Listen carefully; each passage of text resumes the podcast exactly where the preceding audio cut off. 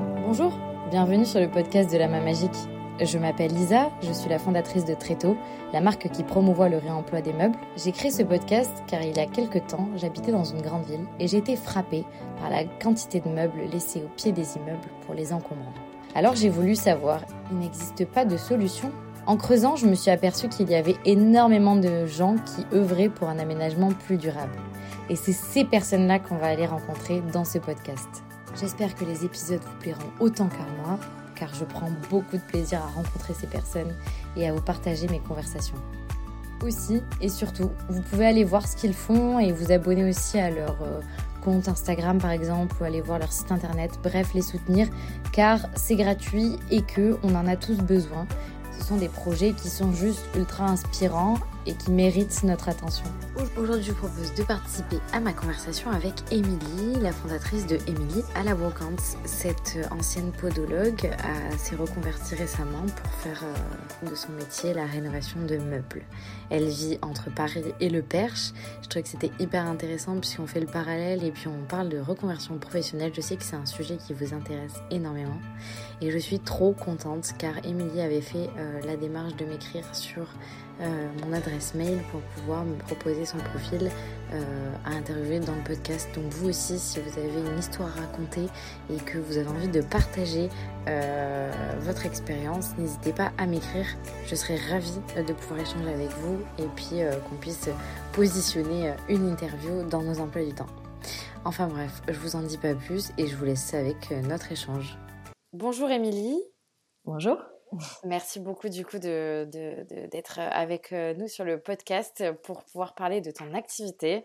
Euh, je suis super contente parce que du coup on va parler euh, de reconversion et qu'on va parler de, de ton activité. Est-ce que tu peux présenter ce que tu fais en quelques, quelques mots d'abord pour les personnes qui nous écoutent? Oui, alors euh, bah, je m'appelle euh, Émilie, déjà j'ai 44 ans et euh, j'ai créé sur Instagram en avril dernier, donc ça fait pas très longtemps, un, un, site en fait de vente et de rénovation de meubles de brocante. Trop bien on va un peu détailler tout ça. Euh, euh, et, d'ailleurs, dans la première partie, je m'intéresse euh, beaucoup à mon invité. Et donc, je, vais te poser quelques questions sur, sur ce que tu as fait avant, avant de faire ce que tu fais aujourd'hui. Donc, est-ce que, est que tu peux nous parler de ton activité que tu faisais auparavant? Ben en fait, donc il y a, il y a un an, j'étais encore pédicure podologue. Donc euh, euh, c'est assez différent, hein, c'est sûr, comme reconversion euh, un peu atypique. Donc j'avais mon cabinet sur Paris, ça faisait 20 ans que je faisais ça, et c'est vrai que moi je tournais un petit peu en rond, comme beaucoup, autour de 40 ans, après le Covid, on se demande un petit peu, voilà, envie de, de changement, d'apprendre des choses nouvelles. Et, mais je savais pas trop vers quoi m'engager. Donc c'est un chemin qui est venu euh, petit à petit. Euh. Ok. Et, et, donc, tu, tu oui, donc tu as toujours été podologue parce que tu fais des études pour devenir podologue et donc tu rentres dans un, dans un schéma euh, où tu, tu, tu, tu, tu rentres dans un quotidien. Est-ce que est-ce que tu avais déjà un peu pendant, pendant cette, cette expérience-là des passions autour de la déco, de l'aménagement, des petits indices comme ça qui auraient pu prédire que tu allais faire ce que tu faisais aujourd'hui ou, pas du tout? Bah, c'est vrai que j'ai toujours été quand même euh, déjà assez euh, manuelle, petite. Euh, je me rappelais que j'adorais, je crois que j'étais même abonnée à mode, mode et travaux, tout ce qui est mosaïque, voilà, origami, plein de, petites choses à faire avec ses mains. Et c'est pour ça que j'ai aimé au départ le métier de pédicure podologue, de fabriquer les semelles moi-même euh, on ponce, on colle, euh, on assemble. Et, euh, mais c'est vrai que j'aimais aussi le, la brocante. assez tôt, à 20 ans, je faisais les, les vides greniers. Et c'est vrai qu'à l'époque, c'était pas du tout à la mode. tous mes amis même se moquaient un petit peu de moi, m'appelaient la vieille avec ses vieilleries. que maintenant, ils font tous les vides greniers et ils adorent ça. Euh, mais je pensais pas du tout que je pouvais en faire un, métier ou euh, voilà. Donc après, j'ai suivi le, cursus euh, classique, voilà, choisir un métier et puis hop, c'était parti. mais j'ai toujours aimé voilà les, objets, leur histoire. Ouais, ok. Et, et donc, j'aimerais bien qu'on parle un peu du côté manuel du, du, métier que tu faisais quand même avant du coup podologue, parce que tu as quand même des gestes à faire. Comment ça se passe Donc, tu disais que tu faisais toi-même tes semelles. comment, enfin concrètement, comment, on, comment on fabrique une semelle Tiens? bah, c'est vraiment on part d'une planche, une planche de liège, une planche, une planche de, mousse, et puis vraiment, on prend les empreintes du patient et on découpe les gabarits, on ponce, on colle. Comme je disais, on peut même faire des semelles thermoformées, c'est des semelles qui sont moulées sous le pied, donc il y a plein de matériaux différents. Donc on part vraiment en fait de rien pour créer quelque chose.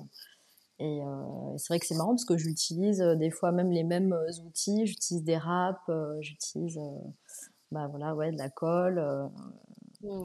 du papier à poncer. c'est assez drôle. Et il y a aussi le parallèle quand même avec parce que j'étais pédicure podologue, donc ça c'est le côté podologue, c'est les semelles, et le côté pédicure, là c'est les, les, soins du pied.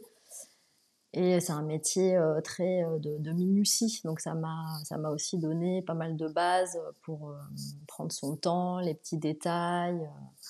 oui, parce que quand tu me dis, quand tu me parles de tout ça, ça me fait penser un peu à la, la maroquinerie. dans les ouais dans les textes, dans les matériaux que tu utilises, ça c'est. Ouais ouais ouais. Après alors après la maroquinerie, euh, là c'est plus sur le travail euh, du cuir, mais ouais j'utilise aussi le, le cuir euh, dans les, dans les semelles. Ok. Mais voilà, en tout cas, je pense que j'ai toujours été manuel et que ça, inconsciemment, c'est sûr que ça allait continuer. Mmh. Ouais. Donc non, non, ça, ça me plaît. Ok. Et alors, comment, comment, on, comment on fait une reconversion pareille Est-ce que par quelle phase tu es passé? Peut-être la première phase, c'est quoi? C'est c'est bon, bah, j'en ai marre de ce que je fais et, et, et je veux faire ça. Ou alors tu as une phase de recherche? Comment ça se passe à ce moment-là?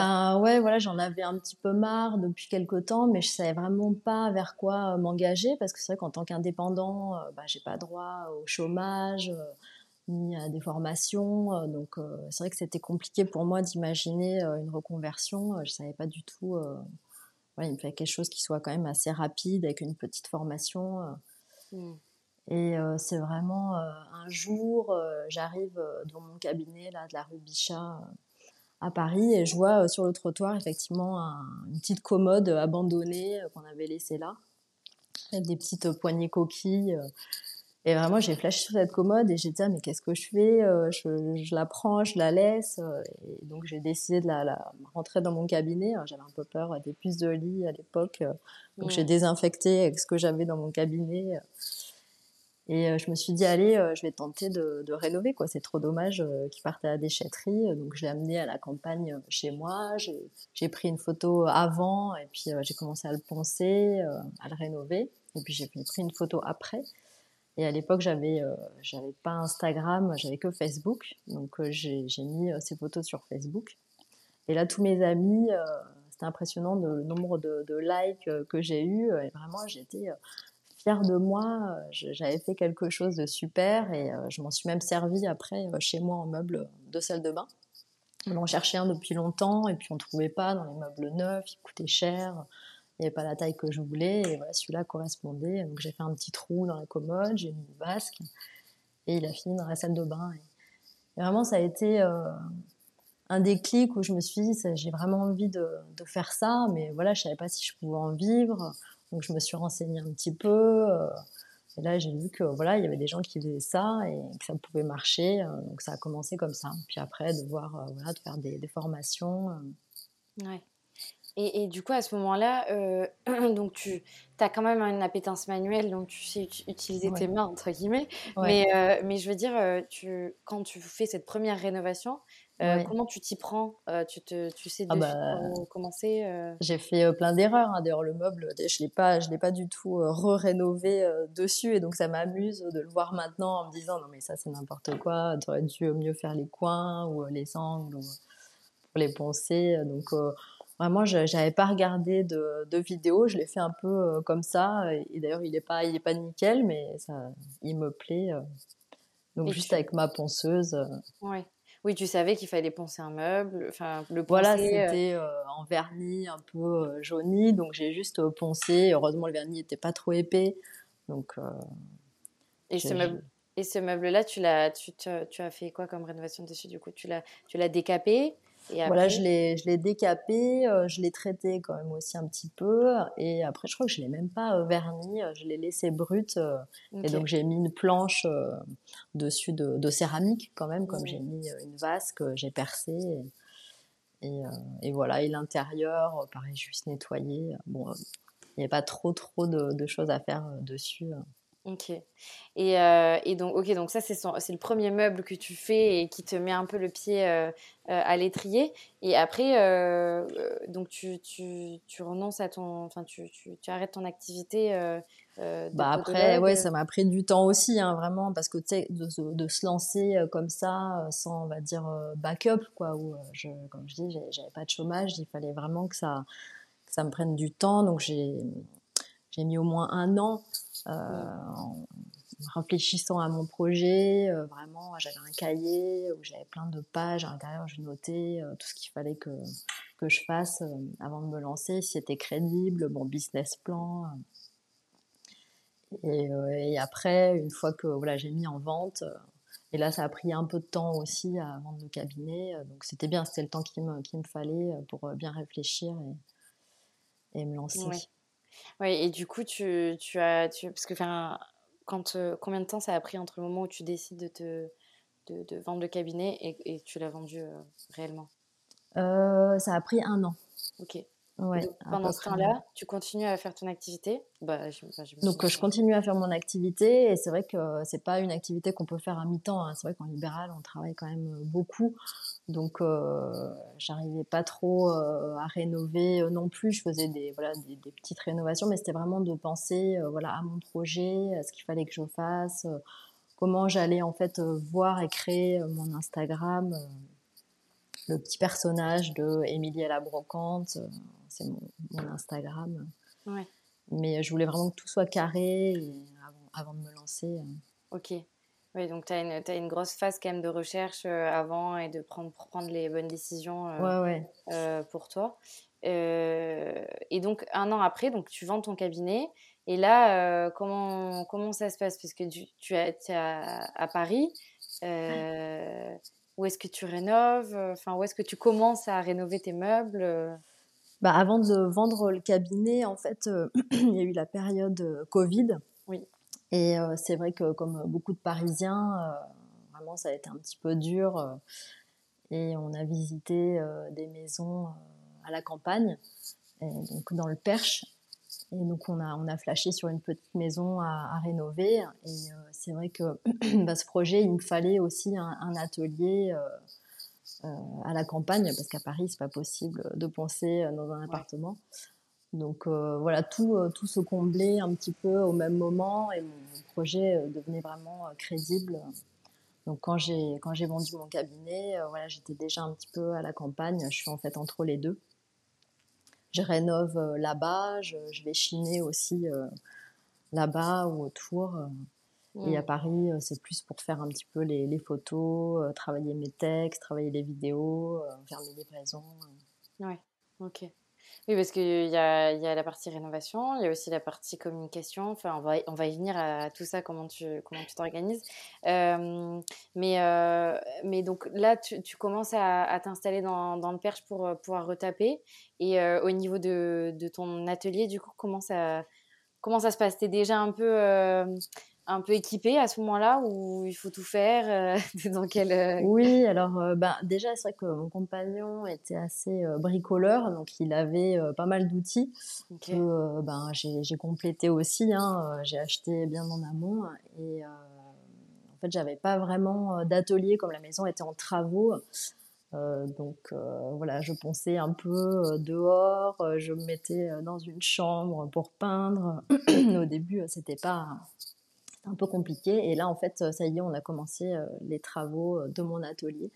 Donc, je suis contente, je vais pouvoir vraiment tout aménager euh, au même endroit et, ça va être chouette. Ok, trop bien. Et, et en termes d'outils, avec quoi tu as démarré? Et est-ce que tu vois, tu... parce que je pense que peut-être qu'il y a des personnes qui nous écoutent qui se qui, qui, se disent que pourquoi pas, ils pourraient se lancer ou pas, etc. toi, retour d'expérience, comment tu t'es équipé pour, pour ça? Ben Après, j'ai regardé quand même pas mal de, vidéos. c'est pendant mes formations aussi, j'en ai fait deux où ben, on m'a suggéré plutôt telle marque que telle marque. Donc c'est vrai qu'à la base, il y a quand même un petit investissement. mais après, voilà, c'était surtout une ponceuse, enfin deux ponceuses, on va dire, une triangulaire et puis une, circulaire. Et puis plein de, petits outils, mais que j'ai acheté vraiment au fur et à mesure et en fait aussi en fonction de, des meubles. Des fois, j'achète un meuble et je me dis ah tiens bah là en fait il me faudrait ça. Donc je complète ouais, en fonction de ce que j'achète. Mmh. Et, euh, et, au niveau des formations que tu avais fait, est-ce que tu peux nous en parler un petit peu euh, de ces formations-là? Euh, Oui, donc j'ai fait deux formations. J'en ai fait une, c'est d'ailleurs donc une, une Instagrammeuse qui vend aussi des meubles de brocante qui s'appelle La Petite Belette. Que j'ai reçu sur le, ah, podcast. Oui. Ah, génial. un des premiers épisodes avec Alexandra, ouais. Ah d'accord. Euh, ouais, non, elle est super. En fait, elle fait une formation euh, donc euh, en vidéo où elle met plusieurs vidéos avec pas mal de textes où elle conseille plein de matériel. Et c'est vrai que c'était ma première formation et c'était super. Voilà, on peut se connecter quand on veut. Ça donne accès à toutes ces vidéos. Et après, j'ai fait une formation en présentiel aussi parce que c'était bien, c'est bien de regarder, mais après, il faut aussi voilà faire. Et ça, donc, c'était à l'établicienne euh, dans le 12e euh, à Paris. Euh, ça, c'est vraiment super aussi. Il y a plein de formations pour, pour tout, sur la rénovation de, des chaises, de comment apprendre à faire ci, à faire ça. Donc, moi, c'était formation rénovation de meubles. Et il y avait aussi une petite formation ébénisterie qui m'a beaucoup plu aussi. le travail du bois, toucher du bois, c'est vrai que j'adore. Mmh. Ok. Et, euh, et euh, faut, il faut compter un budget à peu près de combien, là, par exemple, pour une formation euh, avec Alexandra? Oh, Je sais plus combien c'était, je veux pas faire de bêtises. Ouais, ouais, bah, je veux pas dire de bêtises, mais ouais, ouais, bon, c'était vraiment abordable. Ouais, oui, oui. de toute façon, au pire, si les gens veulent sont intéressés, euh, du coup, c'est Alexandra de Petite Pelette et sur Instagram, je crois qu'elle elle donne toutes ces, toutes ces informations-là. Il y a le, prix, mais oui, je veux pas dire de bêtises. Pas de souci. Et l'établicienne, du coup, euh, donc c'est un atelier, enfin c'est un atelier où on peut faire des, des, des, euh, des formations à Paris. voilà, c'est en petit groupe et après on peut même amener aussi son meuble et puis il vous aide à le rénover, il vous donne des conseils. Enfin, c'est vraiment un lieu atypique euh, où tout le monde un peu travaille. Ça penser un peu aux compagnons. Euh, où voilà, chacun un peu à, s'aider. Tiens, bah toi, tu peux mm. me prêter ça. Ils ont tous les formateurs outils, euh, sont super. Ouais, ils ont tous les outils. ils ont tous les outils ouais, sur place. Et j'ai fait une autre formation aussi avec eux en marqueterie de paille. Donc ça, c'est un art qui revient euh, pas mal euh, à la mode. Je vois les plus grandes enseignes euh, maintenant aussi s'y mettent pour décorer l'intérieur. c'est vrai.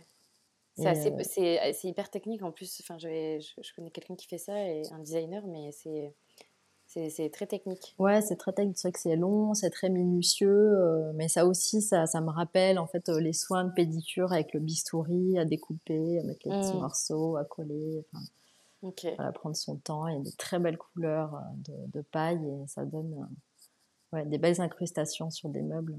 Ok, trop bien. Et donc, toi, c'est quoi ta... Est-ce que tu as une spécialité aujourd'hui? Est-ce que... Ou plutôt une préférence de, de rénovation, tu vois? Euh, ben pas vraiment. C'est vrai qu'au début j'étais la mince. C'est vrai que j'ai pas vraiment une niche. C'est mieux que voilà on m'associe tout de suite à quelque chose. Et en fait j'aime tellement tellement de choses différentes que finalement, bon, je veux pas me, me fermer, mais en tout cas, j'aime, j'aime le bois et, euh, et voilà, tous ces meubles un petit peu des années euh, un peu art déco. Euh, mmh. Justement, il y a ce, ce, vieux vernis un peu jauni. c'est vrai qu'on passe devant, vraiment, on le regarde même pas et après complètement décapé. Ouais, il a, il a une toute autre. Euh, ouais, en bois clair, quoi. C'est ce que les gens euh, cherchent quand même. Hein. Ouais, le, bois, quand même, mmh. plus clair. J'avais vu que tu avais fait un, dernièrement un projet de chaise euh, bleue euh, magnifique. C'est une, une, couleur que j'adore. Ouais. euh, est-ce que, est-ce que donc tu fais aussi un peu de tapisserie? Comment Alors non, j'ai eu de la chance que ces chaises étaient, enfin le tissu était en bon état. Ok. donc ça, moi, je sais vraiment, voilà, faire on va dire le basique euh, sur une chaise, mais euh, après j'ai quelqu'un à qui je peux demander euh, si jamais il y a besoin de faire plus. D'accord, ok. Ouais, genre tout ce qui est réflexion de siège, etc. Tu peux travailler en collaboration avec un. Voilà, parce que ouais, ça c'est vraiment un métier. oui. je, ok. Je laisse ça à d'autres qui savent mieux que moi. Hein. Mais non, non, ces chaises bleues, c'est vrai qu'elles étaient sympas. Ah ouais, j'avais flashé dessus en fait chez un brocanteur et mon compagnon, j'étais allée avec mon compagnon et euh, lui m'avait dit ah, mais euh, n'importe quoi, mais non pas du tout. Euh, du coup, tant pis. J'avais quand même pris une chaise que j'avais postée en story. Et je rentre chez moi et là je vois la story a fait je sais pas combien de likes, tout le monde m'a dit ah, elles sont magnifiques. Et là j'étais ah non c'est pas possible l'erreur. Donc j'ai rappelé la brocanteuse. Je lui ai dit écoutez je reviens demain, gardez-les moi. Ouais. Ok. Euh, voilà. Mais c'est vrai que c'est toujours ça, difficile de savoir ce qui va plaire ou pas. Et oui, oui, oui. Après, c'est vrai que c'est les couleurs aussi, euh, comme ça, ça a un, oui. un impact sur l'œil. Enfin, c'est sûr que de suite, ça, ça interpelle euh, aussi. Mais, mais du coup, dans ta manière de travailler, est-ce que tu as, tu vois, quelque chose d'organisé de, ou ça dépend des rencontres Je veux dire, pour un meuble, est-ce qu'on peut faire le circuit d'un meuble du moment où tu vas le chercher au moment où il est mis en vente? Euh, ben après, euh, là où je vais le chercher, déjà, euh, j'ai plusieurs, plusieurs endroits. Ça peut être. donc, je fais pas mal de déballage marchand. Ça, c'est une fois par mois. Donc, c'est tous les brocanteurs qui arrivent avec leurs camions, qui sortent un petit peu, qui ont vidé les maisons et qui arrivent avec leurs objets plein de poussière. et on est là à 8 h du matin à chercher. et, ça, et, ça, c'est accessible aux professionnels ou est-ce qu'il y a des endroits où les particuliers peuvent avoir accès et comment on peut être informé de ce genre de choses? Alors non, les, déballages marchands, c'est vraiment entre brocanteurs, il faut une carte euh, pour, euh, pour y accéder, euh, réservée aux professionnels. mais c'est ouais, vraiment une expérience, en tout cas moi qui n'étais pas dans le monde des, des brocanteurs, c'est voilà, un monde un petit peu à part et, et c'est assez rigolo d'aller faire ces, ces déballages. Des fois, j'emmène euh, parce qu'on a besoin quand même euh, seul, c'est compliqué de, soulever, de porter, donc j'ai quand même besoin d'être à deux euh, pour y aller. Et, je peux demander à un ami, par exemple de ma compagnie, en général, ils adorent quoi découvrir ce monde-là, se lever très tôt le matin dans le noir, aller découvrir tous ces meubles. Mais du coup, comment ça se passe? Parce que si c'est réservé aux professionnels, c'est dans des endroits type hangar, c'est dans la rue. Euh, non, non, non, c'est vraiment dans des lieux, c'est dans les parcs, euh, parcs d'exposition, c'est vraiment énorme. Il y a, ah je sais pas combien de, brocanteurs euh, qui arrivent de toute la France pour ces déballages une fois par mois. Et ça, c'est une fois par mois, et c'est des brocanteurs de toute la France. Et, les endroits, c'est toujours au même endroit ou ça change Et c'est toujours au même endroit. Ouais. D'accord. Après, ça dépend des villes. voilà, je, fais toujours un peu les, villes qui sont autour de, chez moi, mais je sais qu'il y en a dans, dans toute la France. C'est fou quand même qu'il y ait une fois par mois euh, des, de, si grande envergure en fait. Ça veut dire qu'il y a énormément Qu'il y, a beaucoup, beaucoup. Bah, après, euh, c'est vrai qu'il y a vraiment de toutes les époques. Il y a euh, des meubles de mmh. design, des meubles de ferme, vraiment de tout, tout, tout. Et donc ils sont encore voilà, dans leur jus, ils n'ont pas été nettoyés, etc. Enfin, derrière, il y a quand même un travail à faire. C'est pour ça que c'est réservé au projet Imagination. Après, il y a des antiquités euh, aussi. Hein, ça, après, ça m'intéresse euh, moins, mais je, vois qu'il y a même des, Chinois euh, qui arrivent. Je pense des gens qui cherchent vraiment des objets de collection. donc, ça attire quand même beaucoup. Ok. Et pour avoir une carte professionnelle, du coup, il faut justifier d'une activité spécifique Oui, c'est ça? Ouais, oui, en s'inscrivant. D'accord. Ok. Et euh. donc, euh, bah, voilà, après, il y a ces déballages marchands, il peut y avoir euh, bah, dans, dans les vides-greniers, même dans la rue aussi, des fois, je récupère des choses. J'habite dans le 17e à Paris et ça, des fois, mmh. les gens jettent des meubles pas possibles. Ouais. Et donc voilà, ben, on va chercher le meuble. Après, ben, c'est pas facile parce qu'il faut estimer aussi un peu l'état du meuble, les travaux qu'il y, a à faire dessus. Ça va pas me prendre trop de temps. Le prix du meuble, le prix d'achat, combien je pourrais le revendre, c'est toujours un petit peu compliqué. Donc, euh, pas se tromper déjà au départ. Euh. Oui, sur l'investissement. Et, et, du coup, tu as une fourchette, euh, faut pas sans forcément nous la communiquer, mais tu sais à peu près la marge que tu dois faire sur un meuble pour que ce soit rentable de ton côté? Oui, j'essaye. ouais, toujours, en fait, quand, quand j'achète, je me dis, tiens, combien je pourrais le revendre, combien. voilà. Et combien de temps euh, je, devais, je vais passer dessus euh Et combien de temps aussi? Alors, c'est vrai que le temps, des fois, on découvre un petit peu. Hein, mm. C'est vrai que les meubles, c'est quand on commence, on se dit, oh là là, ah non, voilà, je pensais pas. Ouais. Euh, ok. Merci beaucoup d'avoir écouté cet épisode jusqu'à la fin. Je pense que si vous êtes encore là, c'est que cela vous a certainement plu. Alors n'hésitez pas à me le faire savoir en mettant 5 étoiles euh, en note car ça aide beaucoup à faire connaître le podcast.